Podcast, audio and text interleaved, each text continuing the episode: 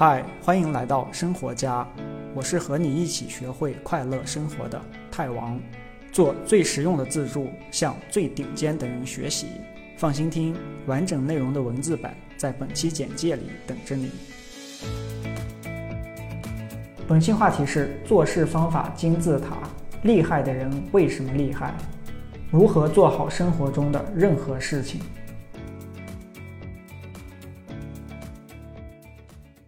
做好生活中任何大大小小的事情的底层方法其实都是一样的，只不过这套方法我们一般看不到。我把这套方法叫做做事方法金字塔。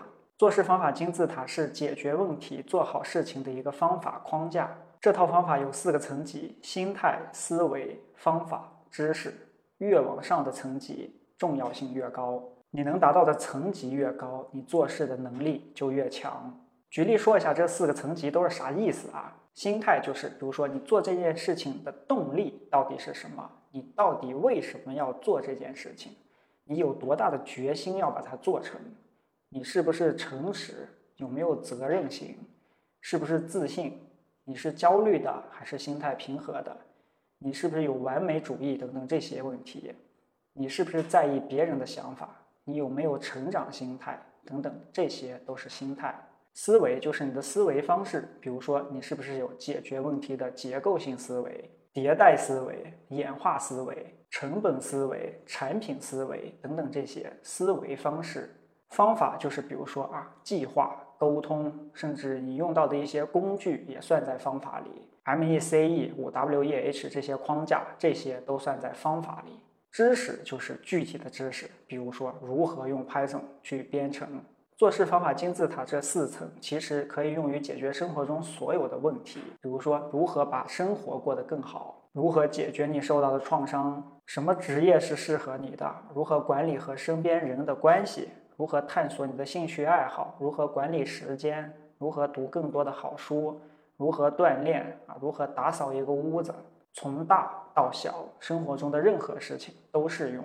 那为什么做事方法金字塔是这四个层级呢？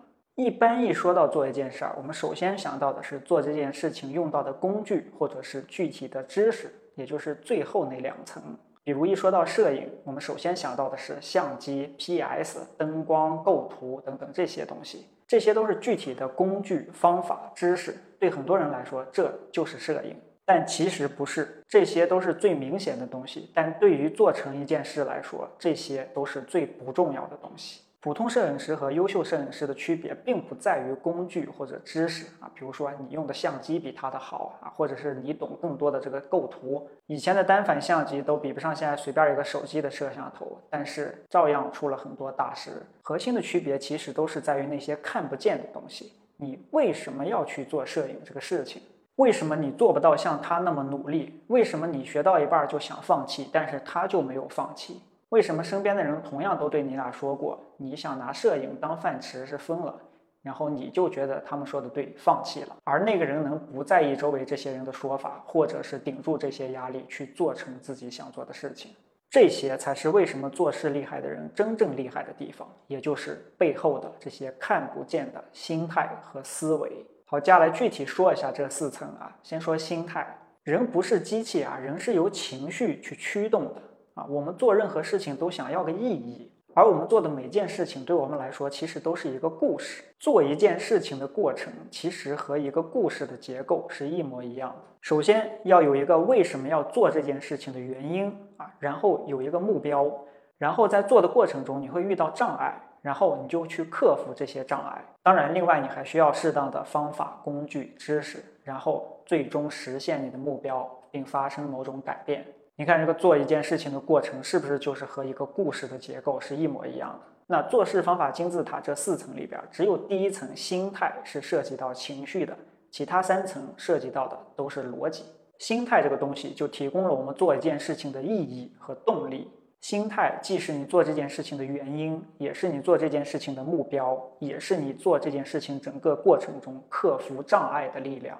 好，咱分别说一下这个原因、目标和过程啊。首先，你做任何事情的第一步都是要明确你到底为什么要做这件事情。可以是做这件事情让你觉得很开心啊，或者是你觉得这是你的责任啊，或者是你不做就会有不好的一个后果。不管原因是啥，总之要让你在情绪上能感到兴奋，而且这种情绪越强烈越好。当然，这儿说一下啊，先确定为什么要去做一件事情，这个并不是咱们大脑的一个天然的运作方式啊，这个是需要慢慢练习去掌握的一种思维方式。而且在你开始做这件事情了之后，也要经常的再问问自己：我当初为什么要做这件事情来着？我现在做的这些事情还符合我那个目标吗？你可以停下来，好好想想你现在生活中正在做的这些事情。你可能会发现，很多事情其实根本就不是说你怎么才能把它做得更好，或者你为什么没有做好，而是一开始根本就不应该去做。有了这个原因以后，第二步就是设定一个明确的目标。当然没有明确的目标，就跟着自己的感觉走，其实也可以啊。当然有一个明确的目标的话更好。以看书为例啊，如果说你只是喜欢心理学，然后呢，在心理学领域看了很多相关的书。从这本跳到那本，但是没有什么明确的目标，最终的结果就是你感觉自己看了很多，但是记住的很少。但是如果你定一个明确的目标，比如说我接下来就专门研究自尊这个话题相关的书，你看书的效率反而会越高，你看完以后学到的东西也会更多。好，第三，咱再说这个过程中你会遇到的障碍，在你把一件事情做成的这个打怪升级的过程中，其实最大的障碍是你自己的心态。只要你去做一件事情，过程中就绝对会遇到各种各样的阻力，人们会不停的怀疑你、评判你、骂你，说你根本做不成。这里边很多可不是陌生人啊，而是你自己的，比如说爸妈、你的朋友，都说你根本干不成这事儿，你在那儿瞎弄。这种时候，你能坚持自己的选择吗？除了这些人去干扰你，你自己会给自己设置很多障碍。比如啊，我妈肯定不会同意的。我要是失败了，看起来跟个傻逼一样，怎么办？他们都笑我，可怎么办？操！没想到这玩意儿实际做起来这么难啊！还是算了。我当时到底哪根筋儿抽了？为什么要辞职？还有些时候，可能你刚开始做这件事情没多久，就意识到你想要的只是那种站在台上抱着吉他疯狂扒拉啊，台下的人为你疯狂欢呼那种感觉，但是你并不想要日复一日的在那儿无聊的练琴那个过程。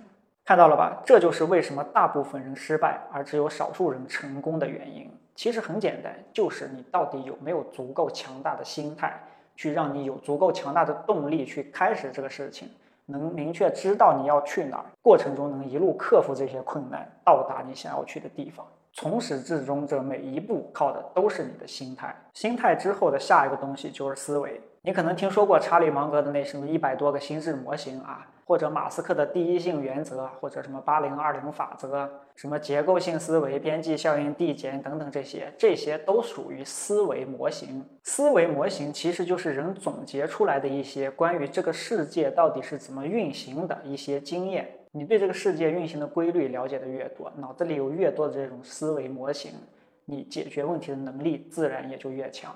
如果把人比作计算机，那人的大脑就是 CPU，而这些思维模型就是运行在人这个计算机上的一些软件儿。你把同样的信息输入给两个不同的人，由于他们有不同的这个思维模型，也就是软件儿，最终他们对这个信息的理解和他们输出的结果是完全不一样的。比如说 ChatGPT 刚出来的时候，一个人一看就知道啊，这个东西是一个要改变世界的大东西。但另外一个人一看，我问你一个基本问题，你回答都是错误的，这什么玩意儿啊？没用。再比如，在解决一个复杂的问题的时候，有结构性思维这种思维能力的人，就会把这个问题先进行拆解，按照 MECE 法则拆解成不同的层级和不同的板块，然后根据它们之间的关系和自己现有的资源，找到一个关键的切入点，就能把这个问题一个板块一个板块的逐一解决。而没有结构性思维的人，就一看这个问题这么复杂，我该从哪下手啊？一脸懵逼就放弃了。这种情况不管是在工作中还是在生活中都非常常见。结构性思维是一个可以你通过练习和学习去掌握的一个东西，它没有那么神秘啊。但是呢，对于解决问题来说，是一个非常强大、非常核心的一个思维模式。好，第三层方法工具这个东西，经常也包含在方法里边啊。思维模型是我们分析问题的方式，方法是我们解决问题的方式。不知道你周围有没有一些人，就是能比别人更快的学会一个东西，或者是更快的能分析清楚这个问题，然后去解决掉它。你肯定会觉得这人就是天生聪明，但其实不是。大多数啊看起来聪明的人，其实都是因为他们解决问题的方法和工具更好。比如说，字节跳动的创始人张一鸣不是有个故事吗？当年他要回家买火车票，但是抢不到，于是就花了一个小时写了一个程序去帮他监控那个车票，结果一会儿就买到票了。就是如果你知道编程这种方法或者说工具，你就能比普通人解决这个问题效率提高很多很多。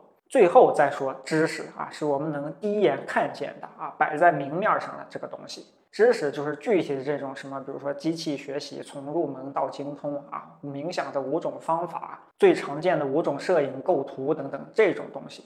整个这四层就像一棵树，知识就像是树的叶子，是你第一眼就能看见的最明显的那个东西。方法就像那些树枝，思维就像那根树干，而这棵树最重要的东西其实是埋藏在地底下的，你看不见的那些树根，也就是心态。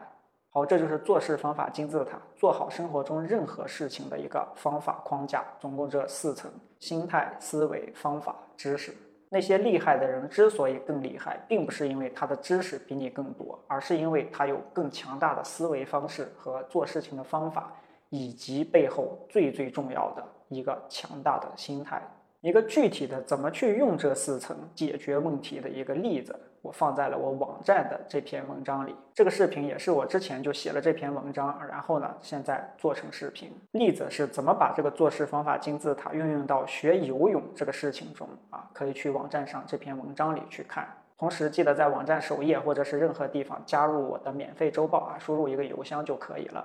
网址就是 tedworld.com，我会把所有的文章都首发在我的网站上，然后其中一些文章再会发到其他平台或者做成视频、音频什么的。好，我是太王，记得点赞、关注、投币，下个视频再见。你是不是没点赞就想跑？记住你了啊！